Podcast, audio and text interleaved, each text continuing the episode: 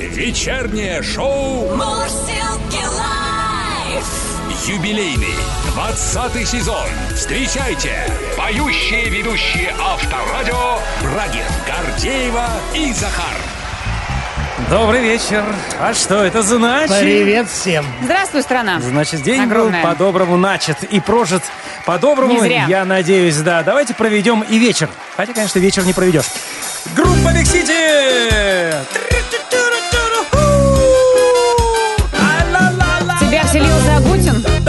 Дженнифер Лопес. Нет, три А, третий тем? Мне Да. кажется, это, Это просто не Дженнифер Лопес, в не одном- оригинальный текст. В одном флаконе и Ягутина и Джейнджер Лопес. Третий тень может у каждого россиянина, в конце концов, появиться. Тем более третий день, если.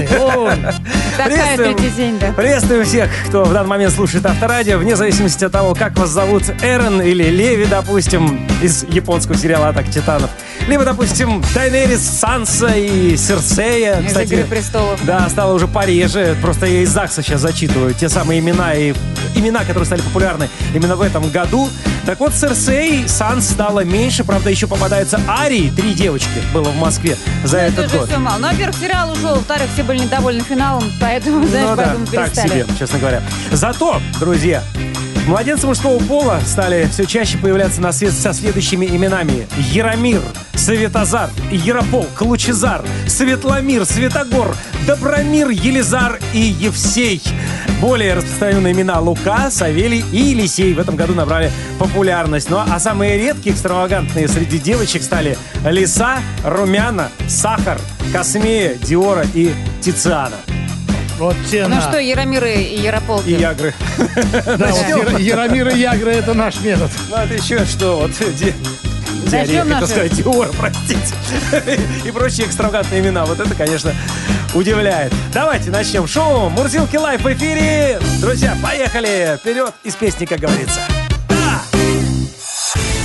Мурзилки лайф Мурзилки лайф. на Авторадио. Внимание! Родители российских учеников сейчас вместе дружно будем кричать «Ура!» Погоди. Ура, давайте Что, погорячим. прям уже? Уже Можно? в российских школах сократят количество контрольных работ. Уже сократили. О. Уже ты. нужно, уже нужно, собственно говоря. Да, президент России Владимир Путин поручил сократить количество контрольных и проверочных работ в школах. Об этом сообщается на сайте Кремля. Откуда он узнал? Но работают люди в министерствах и ведомствах. Нет-нет, да кто-то и дорвется до президента. Да и прямо в уши-то ему и все и расскажет, что происходит, соответственно. Типа Ну, кто-нибудь из этом. служащих опоздал. Почему опоздал? Делал, вот контрольная была у дочки, помогал готовиться. Как вариант, да. По словам главы государства, это необходимо для обеспечения обоснованного режима контроля знаний, а также актуальности мониторинга качества образования в России. Впрочем, к этому вопросу мы сегодня еще вернемся, поговорим его вместе э, с экспертом. Уже не впервые, кстати, но теперь новое вводное. Извините меня, когда вмешивается президент, это всегда как-то оборот э, такой Сразу по-быстрому всё начинается. Да-да-да, решается. Все как-то пирож, быстрее крутится, что ли. А россиянам тем временем назвали самые распространенные типы аварий в квартирах. Итак, квартиры в 76% случаев страдают от аварий, связанных с потопами. Это понятно. Передают РИА Новости. По анализу страховой компании «Ингосстрах» в первом полугодии этого года выплаты, выплаты жителям страны за повреждение жилплощади от воды, проще говоря, потопы самые, ста- стали самыми распространенными, составили более 96 миллионов рублей. На втором месте повреждения, вызванные коротким замыканием, всего лишь навсего около 5%. Доля иных рисков составила 18,5%. Среди них основное место занимает ущерб имуществу от третьих лиц. Ну и совсем малая доля тех, кто пострадал от стихийной бедствий. Чаще всего о ЧП в квартирах сообщали жители Москвы. 62% заявок, ну просто нас больше, тупо. Э, Санкт-Петербург 9%. И вдруг неожиданно в тройке лидеров Вологодская область 2%. Что-то в Вологде неладно там в доме с резным палисадом. Ну, Во- Может, поэтому и, да, и Вернемся к этому вопросу. И вообще, куда бечь, когда вас заливают? Вот с этим вопросом пойдем к специалистам. А, Ну, еще одна новость касается рабочих взаимоотношений. Компания «Мегаплан» а, просила около полутора тысяч работников малого и среднего а, бизнеса по поводу взаимоотношений в коллективе. А, Почти 78% респондентов признали, что сталкивались с ситуациями, когда руководитель повышал голос на подчиненных. Половина из них отметила, что подобные прецеденты происходят нечасто. Порядка 20% о том, что регулярно. Но самое главное, а, каким образом эти самые а, взаимоотношения а, складываются. Четверть россиян, то есть 25%, положительно относятся к мату на работе. То бишь нецензурной брани. Около 13% признаются, что и сами любят, а, ну, таким образом общаться. Хотя некоторые считают, что выругаться. Но самое главное, что 40% мат все-таки не одобряют, а еще 35% воспринимают его просто нейтрально. А, ну Просто что, обычная побеседуем? речь. Побеседуем, коллеги? Можно я сейчас вот Безусловно. э, применю все-таки выражение, да? Ну, давай. В эфире. Лайфчат у нас называется сегодня «Ёрш твою медь». Употребляют ли в вашем коллективе мат? Как часто? Кто больше? Мужчины, женщины, начальники, подчиненные? Как вы конкретно к этому относитесь и сами грешите? Бывает такое? А, друзья, пишите и рассказывайте нам. Грешите Эм, нам на номер, да? Да, да, грешите на номер плюс семь девятьсот пятнадцать четыре пять девять двадцать Исповеди принимаются по телефону. WhatsApp, Viber, SMS. Пишите какие угодно слова. Брагин, Гордеева и Захар. Мурзилки лайф. 20 лет на Авторадио. Итак, друзья, начинаем а, говорить с экспертами по нашей главной теме. Нецензурная брань или мат, а, что, наверное, более близко а, к, ну, к просторечию. И понятно, что все ругаются именно матом, а не выражаются нецензурной бранью.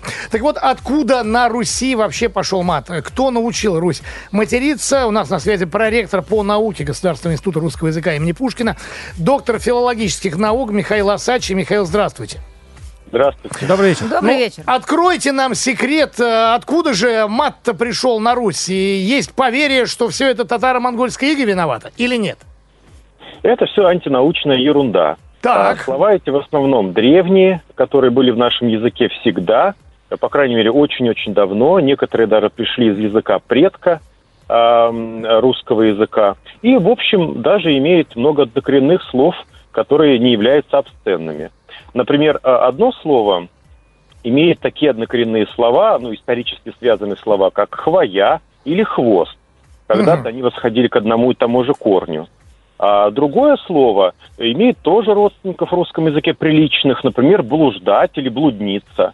Ну, словом, это такие вот слова, которые на самом деле, в общем-то, наши, исконные, э, исконно русские или даже индоевропейские. И, в общем, никто нас не учил, никакая это не завозная зараза. Это, свое, это что растили сами. Да, да, да. Взрастили сами, просто с какого-то момента эти слова стали восприниматься как запретные. Как это произошло вообще, конечно, Вот интересный это вопрос. самое, да, интересное. Да, наука бьется над этим вопросом, но на самом деле э, эти слова стали именно обсценными, то есть запретными, э, избегаемыми э, или там даже нерекомендуемыми. Это, э, в общем, явление на самом деле позднее 18 века. До Вы- 18 века эти слова очень часто использовались даже в названиях сельской э, сел, деревень, рек, различных таких вот объектов географических. И мы в, документах 17-18 века э, читаем такие названия, которые я не могу сейчас по радио произнести, а это были официальные документы. И лишь с 18 века, со второй половины 18 века, а точнее даже с начала 19 века, закрепляется уже запрет на использование этих слов в приличном обществе. Ну, то есть, значит, что, люди в них почувствовали какую-то особую экспрессию, какую-то особую энергетику, какой-то посыл в них дополнительный, что решили их э, э, Запретить. запрети- запретными. Вы знаете, у меня есть такая гипотеза, парадокс даже в какой-то степени, что, как это ни странно, а, появ- появлению мата мы обязаны на самом деле религии. Это парадоксально, как это связано, да, казалось бы, вообще диаметрально противоположные вещи. Но именно религия, а именно христианство, укоренило, их на самом деле ислам тоже, укоренили в нашем сознании неприятие от половой сферы. Укоренили в нашем сознании, что это сфера такого неприличного чего-то, скрываемого, недопустимого для обсуждения вот в публичном обществе, в хорошем обществе. И это осознание, оно экстраполировалось на слова, которые обозначают данную сферу, и, в общем, вызвало тот явление табуирования, которое мы сегодня и чувствуем, когда говорим о нецензурной лексике. Ну, наверное, советское общество еще поддержало и продолжило, поскольку религия тут была запрещена, соответственно, да, и... Ну, потом-то, потом-то уже, когда зафиксировался запрет, он потом потом уже не требует дальше религиозной поддержки, он уже обществом так или иначе воспроизводится. Но изначально именно христианская а, мораль, а, не- э, по сути, вычистила эту сферу из нашей публичной коммуникации, сферу секса, экспериментов и так далее, и табуира маркировала эту тему как недопустимую и ненужную. В язычестве, напротив, тема а, был культ фалоса, культ половых органов, тема секса была не запретной, а даже наоборот, она была сакральной. Но вот христианство все изменило да наоборот. Но вот вы знаете, э, если смотреть именно на день сегодняшний, то я так понимаю, что круг замкнулся, да, потому что сегодня и со Язычество сцены, вернулось. Да, и со сцены мы можем э, зачастую слышать, а не говоря уж о том, что творится в интернете, и каждый старается выразить себя э, именно с помощью обсценной лексики, чем круче, чем тем лучше, по их мнению. Чем это можно объяснить?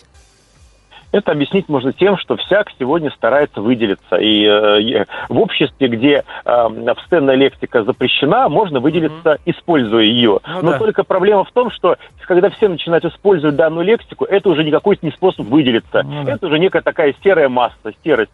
Поэтому сегодня, по сути, используя такую лексику, мы сливаемся с общим фоном необразованных людей и никак не выделяемся. Ага, необразованных людей. Хотя видите? некогда и Пушкин, и Лермонтов, э, и Есенин Ну, не слушай, чурались. ну, в качестве исключения. Ну, и они это не публиковали, по большому счету. Но, Ну тем да. не менее, не стеснялись использовать в каких-то своих э, эпиграммах, сатирических стихотворениях э, обсценную лексику. Ведь это так? Совершенно верно. И сегодня многие люди пользуются этой лексикой. И есть писатели, довольно видные, крупные, которые в своих произведениях такую лексику используют. И, в общем-то, на самом деле, а, если умеют что-то, почему нет? Другое дело, что, м, а, как правило, эта лексика используется без цели языковой игры или художественной выразительности, а именно для связки слов. Вот в таком варианте э, данная лексика, конечно, мустор и, в общем, э, признак бескультурья. Но в художественном контексте, в стилистическом контексте, почему Ну, нет? опять, как чтобы подчеркнуть образ определенный, да, может, опять-таки, такой краску образ. создать определенную, да, для образа. Да, да, да, совершенно Мгм. верно. Знаете, все хорошо в меру, и, в общем, и специи хороши в меру, соль и сахар, да, но если перебарщивать, то получится совсем нездоровая еда, и в том числе нездоровая коммуникативная среда.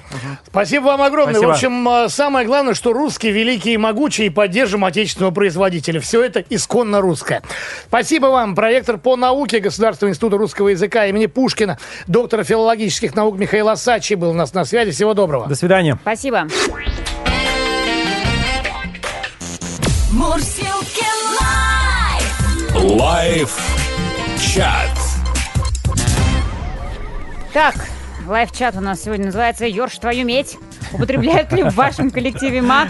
Как часто? Кто больше мужчин и женщин, начальники, подчиненные? Как вы к этому относитесь? Сами грешны или нет? Давайте разбирать сообщение. Э, Стабильно, регулярно и красиво. Начинает Артем из Вышнего Волочка. Это Не, он себя оценивает? Ну, естественно. А, не, ну а как без мата объяснишь коллеге за рулем маршрут?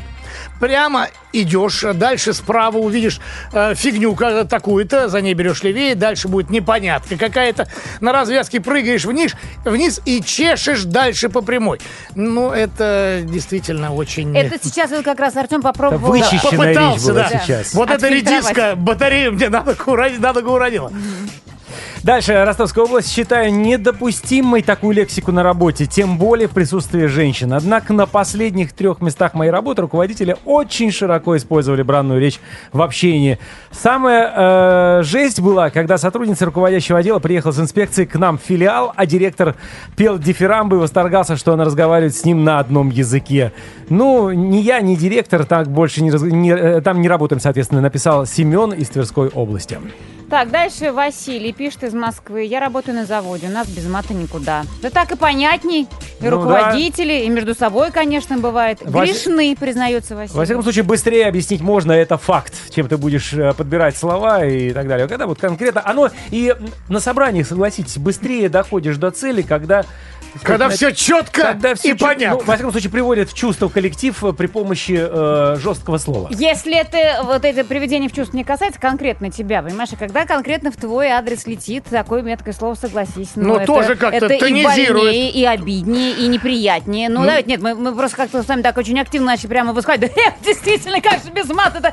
А нет, ну, ну, согласись, когда тебе это говорят, когда, ну, в общем-то, и соответствующий тон, соответствующую модуляцию к тебе подключает, это и еще в этих выражениях, то простите. Когда модуляцию, то да. Да. А, когда работала в строительстве, да, пишет Наталья, с прорабами часто слышала, просто через слово, ненормативную лексику. Но когда перешла в индустрию красоты, этот вопрос сам отпал. Ой, да Общаюсь ладно. нормально, хотя нет-нет, а вырвется-таки крепкое словечко. Как русский, да без мата. Ой, ну слушайте, ну бывает, конечно, разные ситуации, особенно когда едешь за рулем и тебе зад въезжают. Сын мне недавно сказал, пап, это второй раз в жизни вообще, я когда слышу, но это был удар сзади, да, и, ну просто не, не удержался. Или когда лось на дорогу выбегает.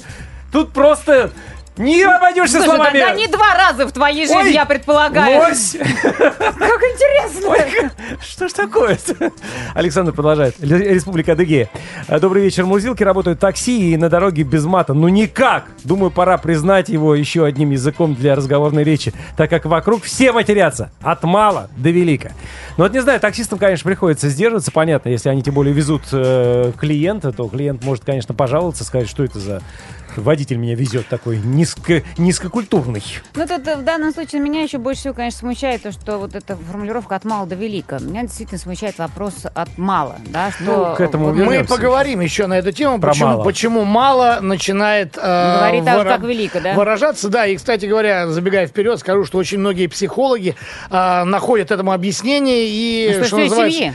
Ну, не И из совсем окружения. из окружения, да, но им нужно в определенном возрасте а, самовыразиться. Другое дело, что надо ставить родителям определенные границы, где этого стоит не делать никогда, а где все-таки можно. Куда в России без мата? На дороге столько дебилов за рулем, и как не сказать им что-нибудь хорошим словом? Дома стараюсь не выражаться, это пишет миротворец из Кисловодска, а, так как дети, опять-таки, да, иногда, конечно, срываюсь, если уж совсем припечет, хотя сам не люблю, когда при людях кто-то ругается. То есть вот здесь получается тоже такая двоякая ситуация, и, двой- и двойные стандарты, по сути, получается тоже. Пишите вы, выражайте, выражайтесь свое мнение.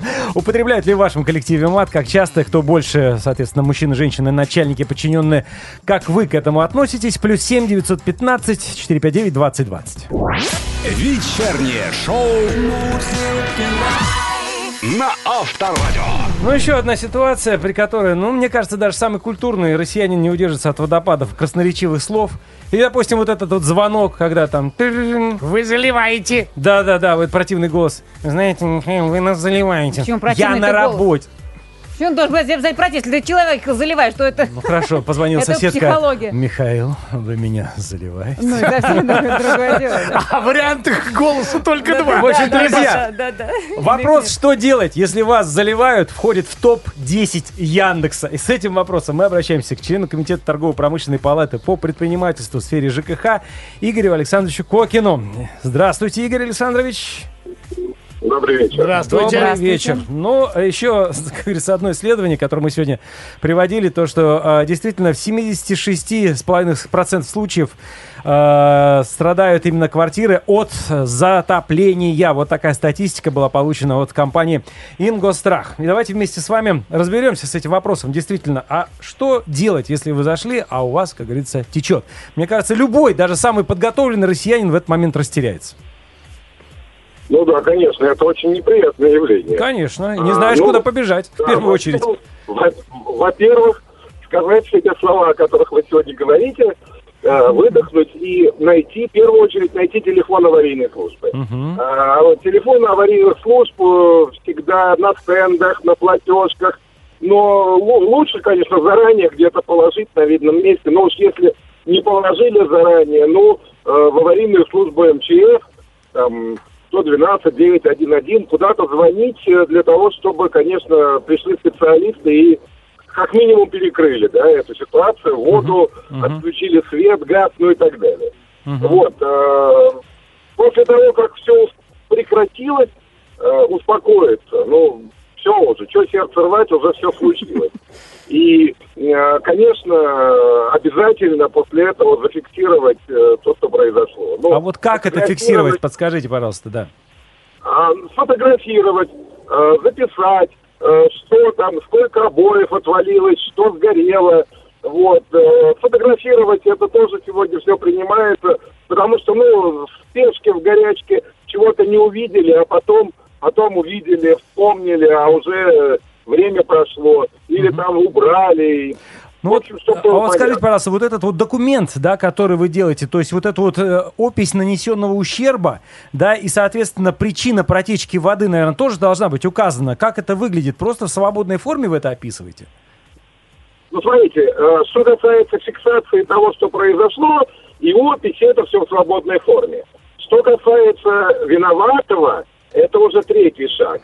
Это уже третий шаг, и э, тут э, вот какая ситуация. Если у вас имущество застраховано, вам не надо заморачиваться с вопросом, кто виноват. Вы обращаетесь в страховую компанию, и они начинают разбираться, кто виноват и, и что делать. вот тут, да? внимание, А вот давайте это- остановимся на секундочку, ведь можно ст- застраховать, да, э, в какой-то, ну, скажем так, обычной вот страховой компании, а можно просто вот в платежках, как там раньше было, да, просто галочку ставишь и платишь чуть-чуть больше денежек. Говорят, полная ерунда. Это тоже считается страхованием квартиры или нет?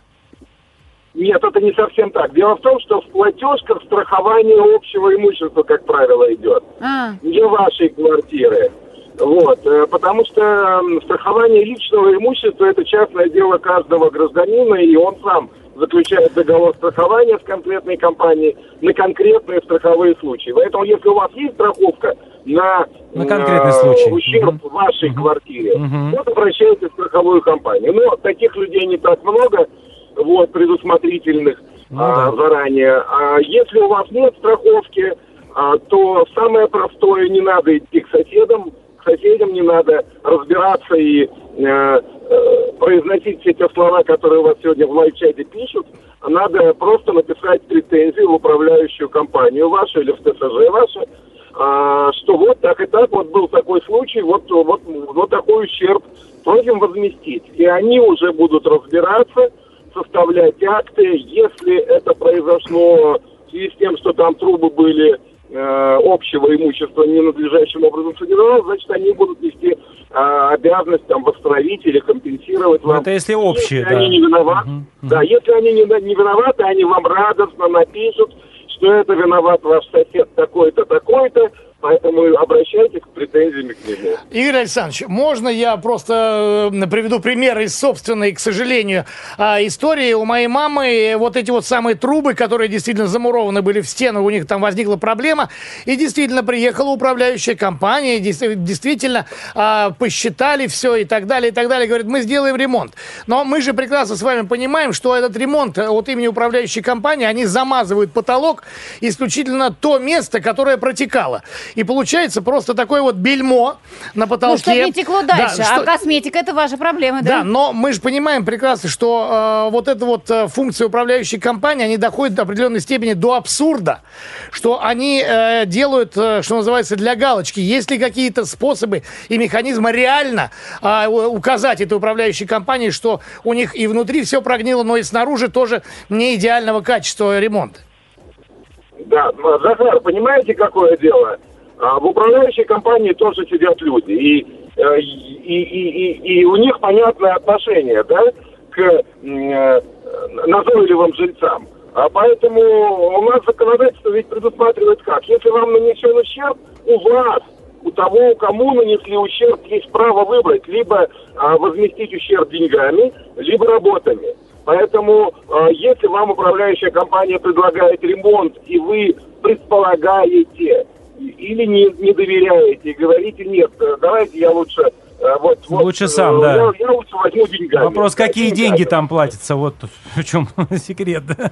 То есть, может быть, вполне недостаточные, А да. что касается объема денег, да, что касается размера денежных выплат, то здесь уже вариант очень простой. Либо э, вы идете в суд, что долго, конечно, тяжело, но э, куда деваться. Либо у нас есть государственные надзорные органы, у нас есть государственная жилищная инспекция, которая может по вашей жалобе сделать, выдать предписание и потребовать соответствующей компенсации, то есть помочь вам и даже обратиться, по- помочь вам обратиться в суд в этой ситуации. Так что в этом смысле, ну вот, э, вариантов не так много. Спасибо огромное Спасибо. за эту инструкцию. Действительно, теперь мы знаем, как действовать. Член Комитета торгово-промышленной палаты по предпринимательству в сфере ЖКХ Игорь Александрович Кокин был на связи. Спасибо огромное. Спасибо. До свидания. Всего Счастливо. Брагин, Гордеева и Захар. Вот уже 20 лет вместе на Авторадио. Э, Раньше, конечно, когда приходил там сантехник, особенно когда авария, он тоже не мог сдержаться от комплиментов тому, что происходит. Но сейчас, надо заметить, все-таки те сотрудники, которые приходят, вежливые, надевают бахилы, пахнут одеколоном.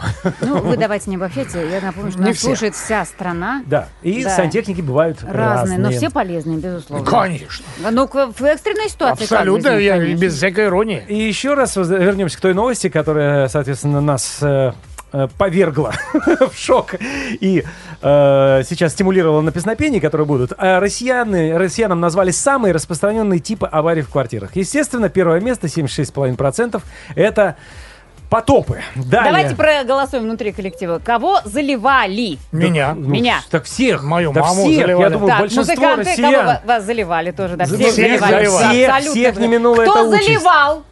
А, я. Я. Я нет. Я заливал. Правильно. Да, бывало. Так, музыканты, поднимаем руки тоже. Не, ну подожди, зали- э, не я заливал. У меня когда был ремонт, у меня работяги так Но сильно отметили сдачи лила из, квартиры. из лейки, понимаешь? Да, ну тогда я тоже. Я ничего не хочу сказать плохого, конечно, про мою молдавскую бригаду, но было это уже давно, и, к сожалению, ну не все они качественно, конечно же, сделали. Согласен. А последствия я сейчас пожинаю, как говорится. Недавно пришлось ломать пол стены, потому что труба, которая лежала в Внутри стене, есть. пролегала, да, как раз она и потекла. То есть мне пришлось реально снести пол ванны. Это, конечно, было очень и очень неприятно. На втором месте повреждения, вызванные коротким замыканием, около 4,8%. Доля иных рисков составила 18,5%, где основное место занимает ущерб имуществу от третьих лиц. Ну, тут, наверное, тоже разные варианты. Зашел сосед, Слушай, у меня сосед... случайно упал, сломал Почему? что-нибудь. Сосед у нас регулярно двери ломал в подъезде. Не в подъезде, Да? и в подъезде, и на этаже. И отшибал плитку на общем летовом поле. Ну, просто такой веселый был сосед у нас. Ну, веселый его сосед. Но в определенный момент он был грустный, очевидно. Ну и совсем Э, На следующий день с утра. совсем малая доля тех, кто пострадал от стихийных бедствий. Вот такая, понимаете ли, у нас статистика. Так что э, делайте как мудрый Захар, который регулярно страхует квартиру, если не хотите потом иметь дорогой ремонт. Да, Захар? 20 тысяч, и, собственно, и все Ну, удовольствие. подожди, ну, разные квартиры бывают, да, и э, разные, если ты страхуешь только, условно говоря, там, свою какие ответственность, риски, это да. одна цена, а если ты страхуешь все имущество, э, движимое и недвижимое, это другая цена. Но вот у меня получается, да, там, Компания, регион, все имеет значение. да, безусловно. 20 там с небольшим тысяч. Ну, в общем, после третьего затопления сверху остается только петь песни печальные, философские, вот как это.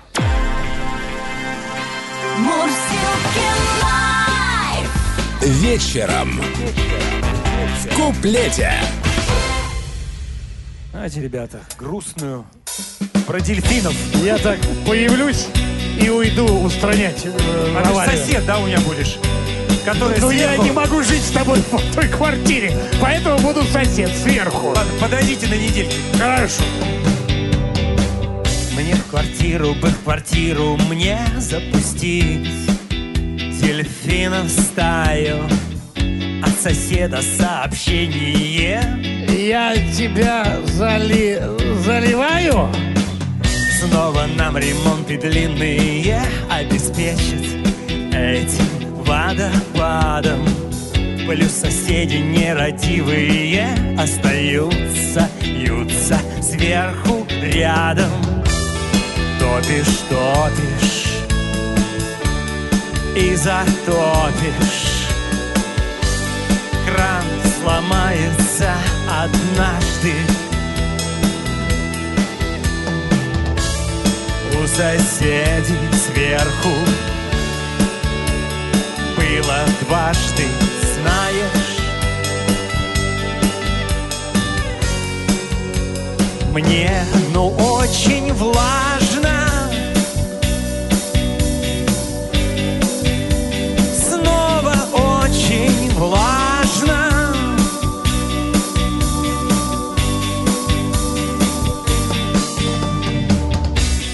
Подставляю новый тазик, потолок. Рыдает, плачет. Кто заплатит мне на этот раз? Там за прошлый не оплачено. Взгляд соседа удивленный Обалдевший смету изучает. По делам ведь уже, э, уже у меня третий раз Сверху заливает Топишь, топишь не затопишь. Кран сломается однажды. У соседей сверху было дважды, знаешь. Ой, мне ну очень влажно.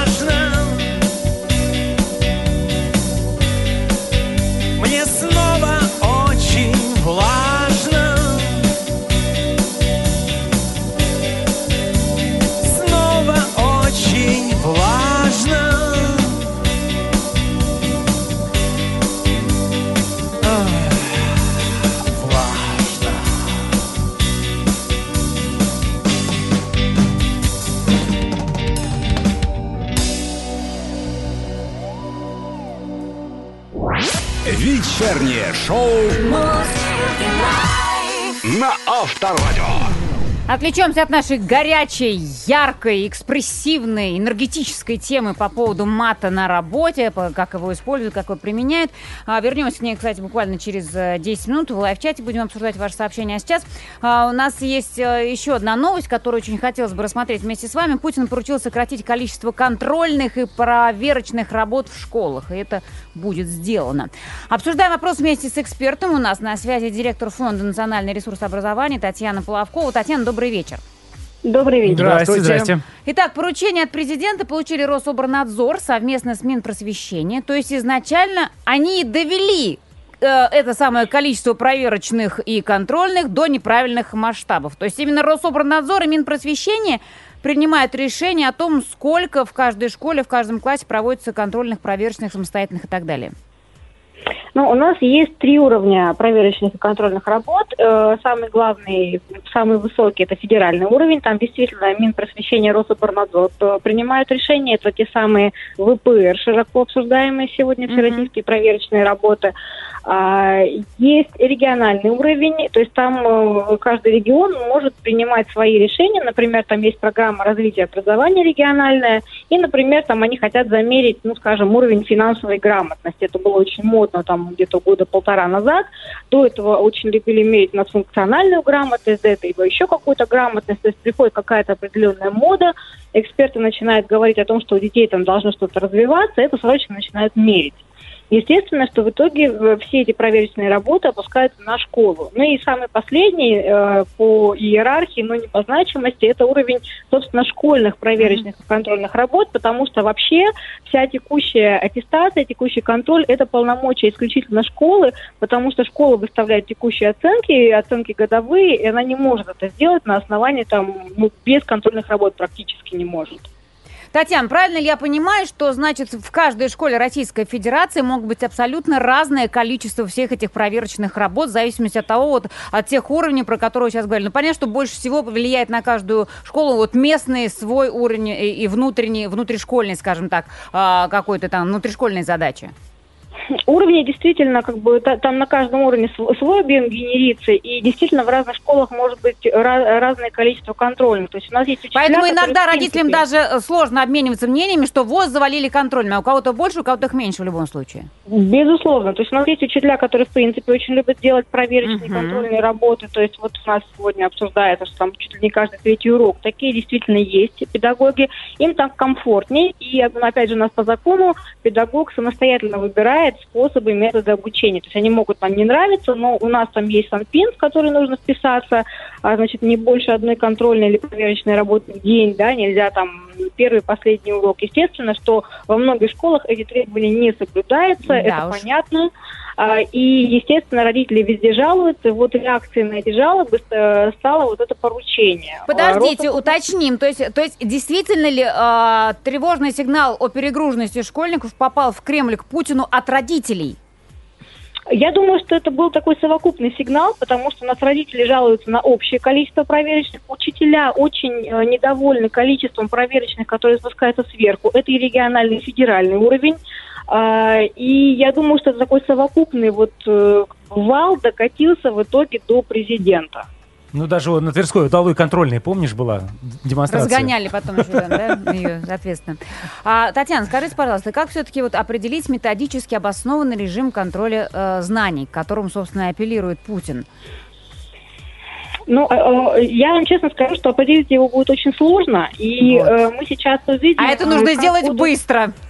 Э, Сейчас очень разные структуры будут говорить, что именно их контрольные лучше всех. Э, То есть Конечно. э, будут пытаться сделать единый график, что совершенно нереально, потому что у каждой школы, по сути, своя образовательная программа. Будут предлагать единые контрольные измерительные материалы, что тоже нереально, потому что, опять же, разные учебники, разные программы. А, И, и сейчас э, есть, конечно, риск, что учителей заставят отчитываться, помимо всего прочего, еще и о том, что они сократили количество О, контролей. господи, бедные учителя, еще Да-да-да. один Да, отчет, и, кошмар. кон- Конечно, А. все немножко напряглись. То есть, А, э, мама. что, реально будет заметно, если сократятся федеральные и региональные э, проверочные. То есть, допустим, там глава региона или руководитель, э, допустим, там Рособорнадзора скажет, мы приняли решение сократить, например, ВПР или со- сократить там где-то вот в регионе у нас было там 5, допустим, э, обычных контрольных э, обязательных для всех школ. Мы там оставили 2. Вот это будет действительно очень сильный, красивый ход. Потому что ждать, что И, наверное, правильный он был бы, да, вот, вот так, и, наверное, был бы масштабах. правильный, он, он точно был бы очень ожидаем. То есть, как бы, чтобы сигнал он нашел сверху, чтобы у нас э, те, кто руководит, показал пример. Но я боюсь, этого не произойдет, и будут пытаться каким-то образом давить на школы, чтобы они отказывали от своих проверочных.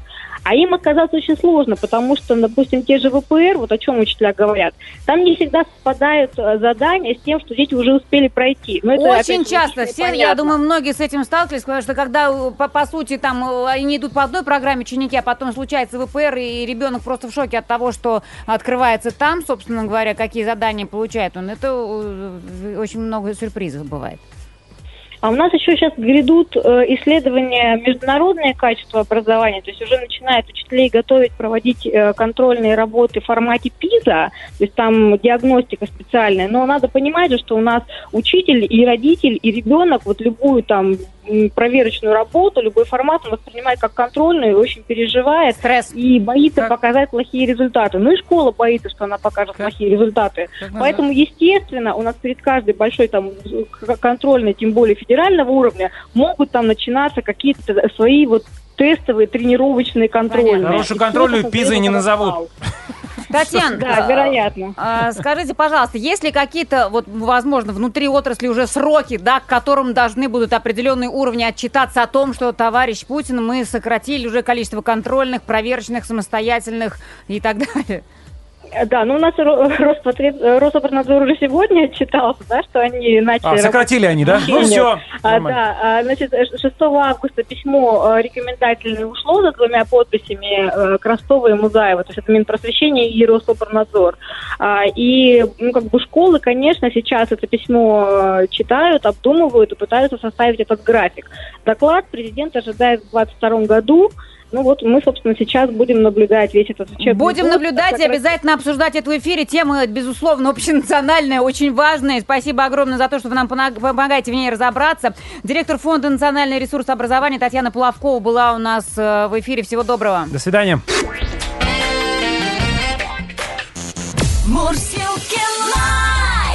Live chat. Ой, слушайте, Сколько откровенных признаний. Не Да. то слово. Слушайте, знаете, что я вспомнил? У нас стадион, где я бегаю, значит, да, по кругу там, соответственно. А на стадионе написано, когда входишь, с правой стороны красивая вы- вывеска крупными буквами.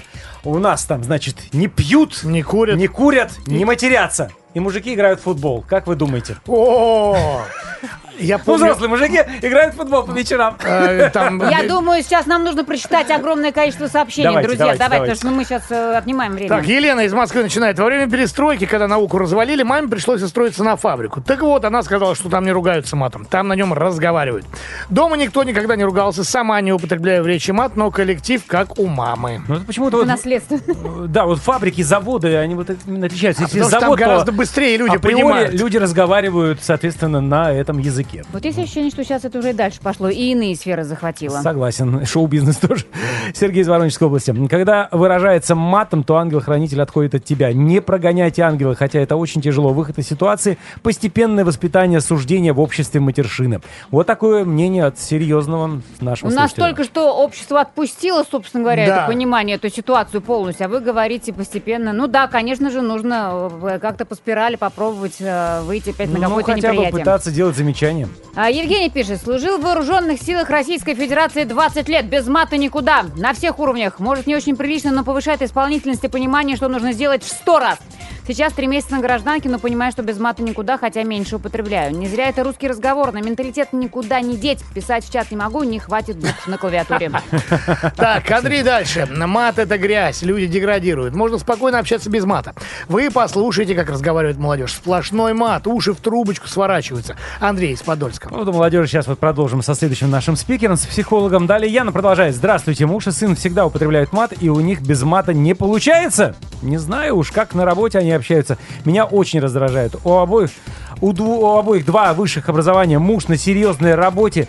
Когда надо, они, конечно, не ругаются. А когда, типа, все свои, или в танки играют, или между собойчик у них, у меня уши просто вянут. Сама я могу ругнуться, но... Красиво. красиво и редко. Яна из Но электростали. здесь еще хотелось бы, конечно, знать возраст сына. Да, может, они действительно разговаривают как партнеры, как друзья. А даже выходцев из Средней Азии на стройке легче мотивировать матом. Они его только и понимают. Знаю на практике. Павел из Рязани. Ну и еще, еще одно. Добрый вечер. прервемся. Около 10 лет работал на госслужбе, часто исполнял обязанности начальника, матерные выражения не применял, но голос приходилось повышать, и даже стукнуть по столу тоже бывало э, надо. Бывали такие э, ситуации, когда коллектив становился, становился неуправляемый, но все в рамках приличия. Но затем народ понимал с полуслова, и работа ладилась. Сергей из Красноармейска, Саратовской области. Ну, то есть все равно приходилось повышать голос. Я уж Но не знаю, мата, доходило, видишь. не доходило. Ну, хорошо, если действительно так вот удавалось обойти этот момент. Друзья, давайте продолжим. Плюс 7 915 459 20 20. Употреб- Употребляют ли в вашем коллективе мат? Как часто? И как вы к этому относитесь? Вечернее шоу на Авторадио. А, Друзья, э, продолжаем обсуждать э, главную тему наличия мата практически теперь, к сожалению, уже у представителей абсолютно всех возрастов. И, естественно, очень многие слушатели на- нам пишут о том, что, к сожалению, дети все чаще и чаще, не говоря уж о подростках, начинают выражаться э, нецензурно. Причины этого давайте попробуем разобраться. И самое главное, что делать родителям, когда они понимают, что их сын а, тоже недалеко, дочь. недалеко, или дочь, да, недалеко ушли от э, своих взрослых приятелей. Подростковый психолог Никита Карпов у нас на связи. Никита, здравствуйте. Да, добрый день. Здравствуйте. А, ну, Добрый, расскажите, добрый. пожалуйста, почему же подростки э, начинают материться, и причем возраст этих самых подростков, к сожалению, э, становится все моложе и моложе? А, Смотрите, да, начинают материться дети значительно раньше, чем э, в подростковом возрасте, и это происходит там в старшем дошкольном, но там не очень осознанно, и в младшем школьном уже вполне себе осознанно. А, безусловно, они это делают, э, потому что слышат, если мы говорим про младших детей. Они слышат это от взрослых, от других детей, и э, в какой-то момент начинают просто повторять. Повторять. Так. Это са- самое частое, да, э, как это, начало. Э, Если говорить о подростках, то у них мат уже немножко другую функцию выполняет, примерно как у взрослых уже. Ну, во-первых, подростки, в принципе, любят делать вещи, которые взрослые не одобряют. А, мат одна из них. Взрослые, которые сами ругаются. Самоутверждение такое, да? Это запрещают. Ну, не то чтобы самоутверждение, просто у подростков есть стремление воевать против системы и взрослых эту систему представляющих. Так. Э, Помимо этого, они э, тоже этого мата много достаточно слышат. Плюс э, мат считается прерогативой взрослых. Ну, мы так все детство детям говорим. И это для подростков в том числе признак взрослости и крутости. Ну и уже, э, там, к сожалению, или просто, да, такое нормальное развитие языка мата сейчас, в общем, достаточно много везде. Ну и понятно, что на это реагируют э, и родители, или пытаются, или думают, как реагировать, и школа. И вот э, какие методы вы представляете себе наиболее эффективными, если они вообще нужны в данной ситуации? Э, Мне всегда здесь кажется важным задаться целью. Я чего хочу в результате. А, И обычно родители подвисают немножко на этом вопросе, да, ну, чтоб не ругался. Я обычно уточняю, при ком. Да, потому что, ну, большинство взрослых все равно так или иначе мат используют в определенном наборе ситуаций и для себя считают это допустимым. А, Да, детям почему-то запрещается. В конечном итоге оказывается, что главная задача сделать так, чтобы ребенок не матерился при них, и они могли дальше пребывать в иллюзии, и при э, учителях, например, чтобы родителям не э, выносили мозг. Вот. По большому-то счету глобальная задача наша, если по-честному, чтобы ребенок умел разговаривать культурно и красиво и знал, в какие моменты, каким образом имеет Мимикрировать ему, да? А, Ну, это называется гибкость, во-первых. А, Во-вторых, э, ну, это все равно важное умение во взрослой жизни. И нас не столько мат беспокоит, сколько мы начинаем переживать, что они по-другому не могут. И мне кажется, очень важно энергию, усилия приложить к тому, чтобы ребенок мог по-другому и точно знал, где чего стоит делать, где не стоит и какие у этого могут быть последствия. То есть установить некие границы дозволенного, да, периметра обозначить. Нет, Ну, по показать, другой, счету, показать да. другую сторону, по, по- по большому счету, получается. И то, и другое. Э, Во-первых, мы выставляем границы, мы говорим, «М, я не хотел бы от тебя это слышать, мне это неприятно.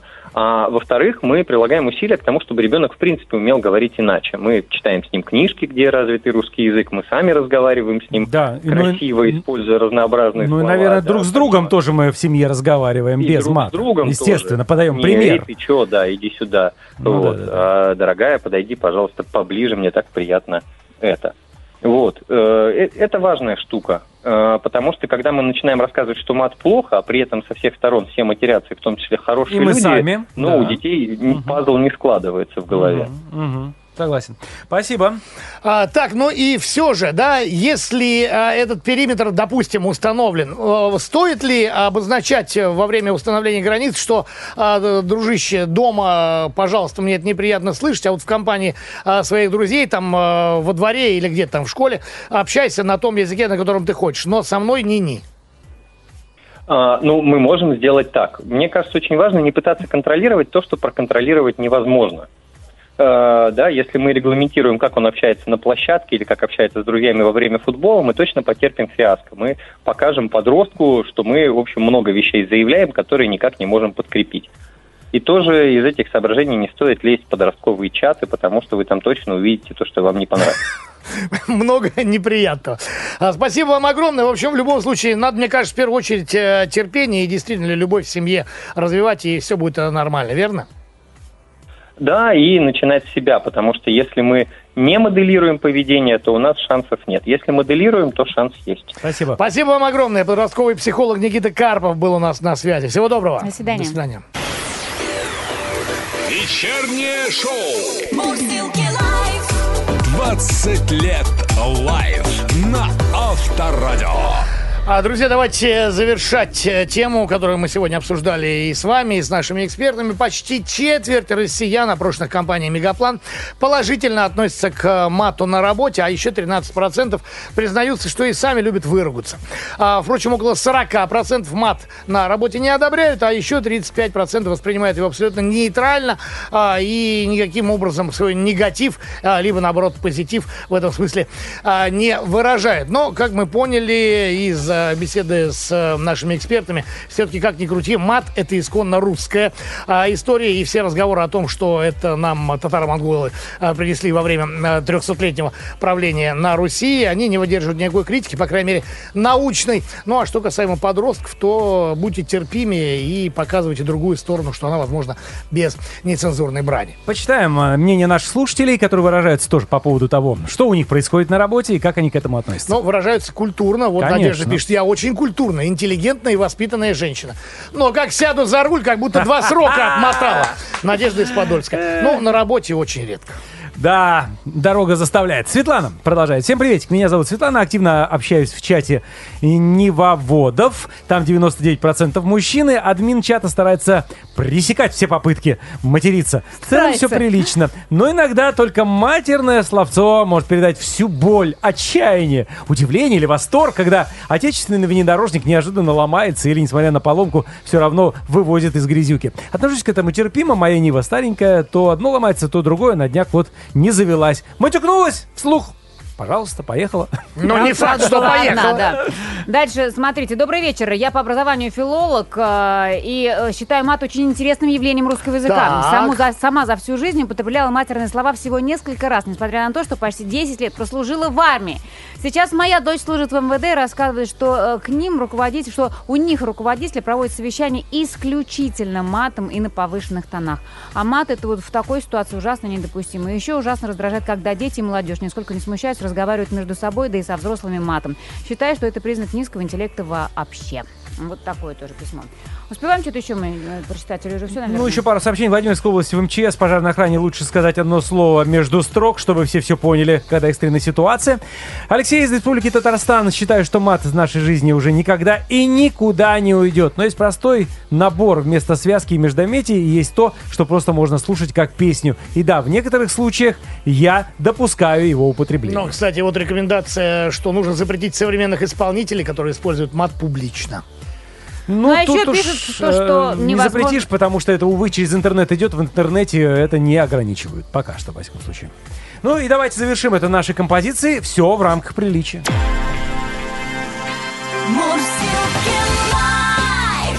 Вечером. В куплете. Как случай на производстве. Поехали, ребята.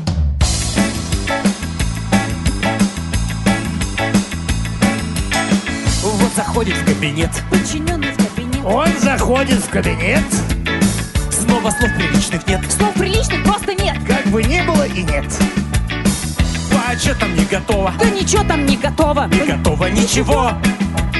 И я скажу ему три слова замечательных, три слова приготовил для него. Каких? Вот для вас история, как матерюсь в конторе как матом я беседую, ребята.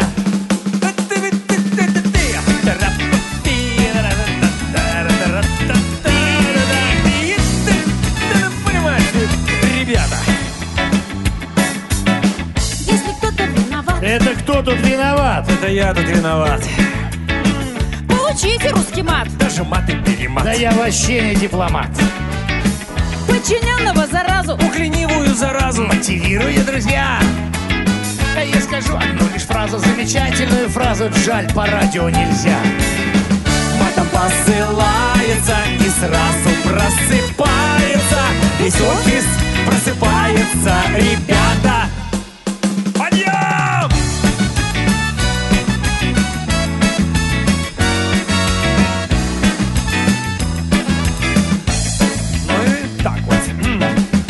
Помогает нам всегда. Мат поможет нам всегда. Нам без мата никуда.